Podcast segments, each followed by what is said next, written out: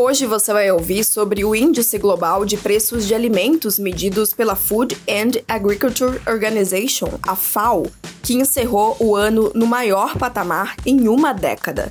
Também sobre a pandemia silenciosa que o Brasil atravessa à medida que os casos de Omicron aumentam no país, mesmo que os dados oficiais não reflitam o peso da nova onda e o clima pesando na produção das lavouras brasileiras e já influenciando os preços internacionais de grãos.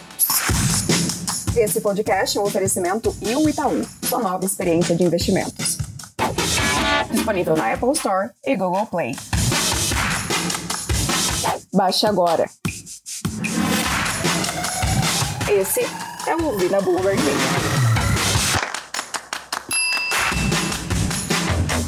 O Índice Global de Preços de Alimentos, medido pela FAO, encerrou o ano de 2021 no maior patamar em uma década.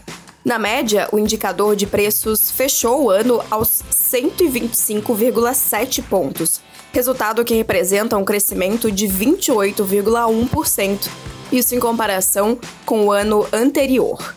O desempenho anual foi obtido com a queda nos preços dos alimentos em dezembro, em comparação ao mês de novembro. No último mês do ano, as cotações dos alimentos recuaram 1% ante ao resultado do mês anterior. Essa foi a primeira queda em quatro meses. Apesar da queda mensal, os alimentos encerraram dezembro com os preços 23% maiores do que o mesmo período do ano anterior. A queda do índice geral de preços em dezembro foi influenciada principalmente pelo recuo dos preços dos óleos vegetais e do açúcar, que caíram 3% em ambos os casos. No entanto, os preços do milho ficaram mais firmes, sustentados pela forte demanda e com as preocupações com a persistência da seca no Brasil. Próxima notícia. A Omicron tem causado um aumento extraordinário nos casos de coronavírus no Brasil, ainda que os dados oficiais não reflitam o número de vítimas dessa nova onda.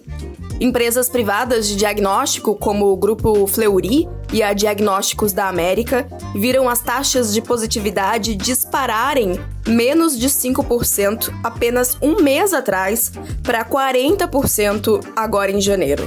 A demanda por exames também tem aumentado e os prontos-socorros de cidades como São Paulo e Brasília estão lotados de pessoas relatando sintomas semelhantes aos da gripe.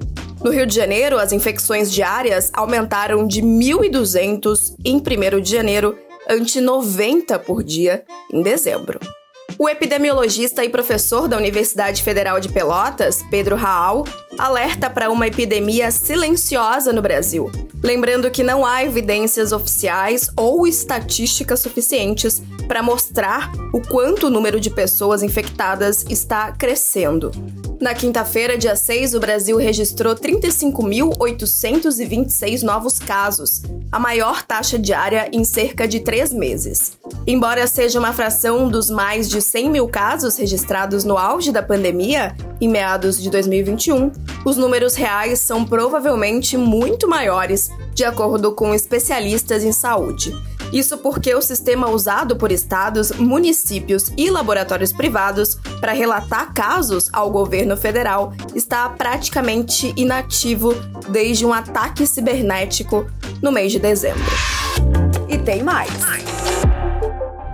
O clima no Brasil começou a influenciar os preços da soja e do milho no mercado internacional. Ontem, o papel subiu mais de 0,17% e terminou o dia valendo 6,03 dólares. No caso da soja, o contrato de março caiu na quinta-feira 1,7%, influenciado principalmente pelo mercado financeiro. Nos últimos 30 dias, no entanto, a valorização em Chicago já supera os 10%. Dados do Departamento de Economia Rural, o DERAL, mostram que a estiagem fez com que 2,5 milhões de toneladas de soja desaparecessem das lavouras do Paraná em apenas 30 dias. E a estimativa de produção é que sejam colhidas 18,45 milhões de toneladas, 6,7% a menos do que no ano passado. mas as perdas podem ser ainda maiores. O próprio secretário de Agricultura do Paraná, Norberto Anacleto Ortigara, divulgou um vídeo há alguns dias reforçando que o estado passa pela pior crise hídrica do último século e chamando a atenção para uma quebra de 37,8% na produção esperada de soja para o estado. No Rio Grande do Sul já é indicado pela Emater que haverá quebras significativas de produtividade nas lavouras de milho, principalmente na região oeste e noroeste do estado. Mas ainda não foram atualizadas as estimativas de produção. Essas foram algumas das notícias que estão lá no site da Bloomberg Linha Brasil. Entra lá em bloomberglinea.com.br para conferir mais.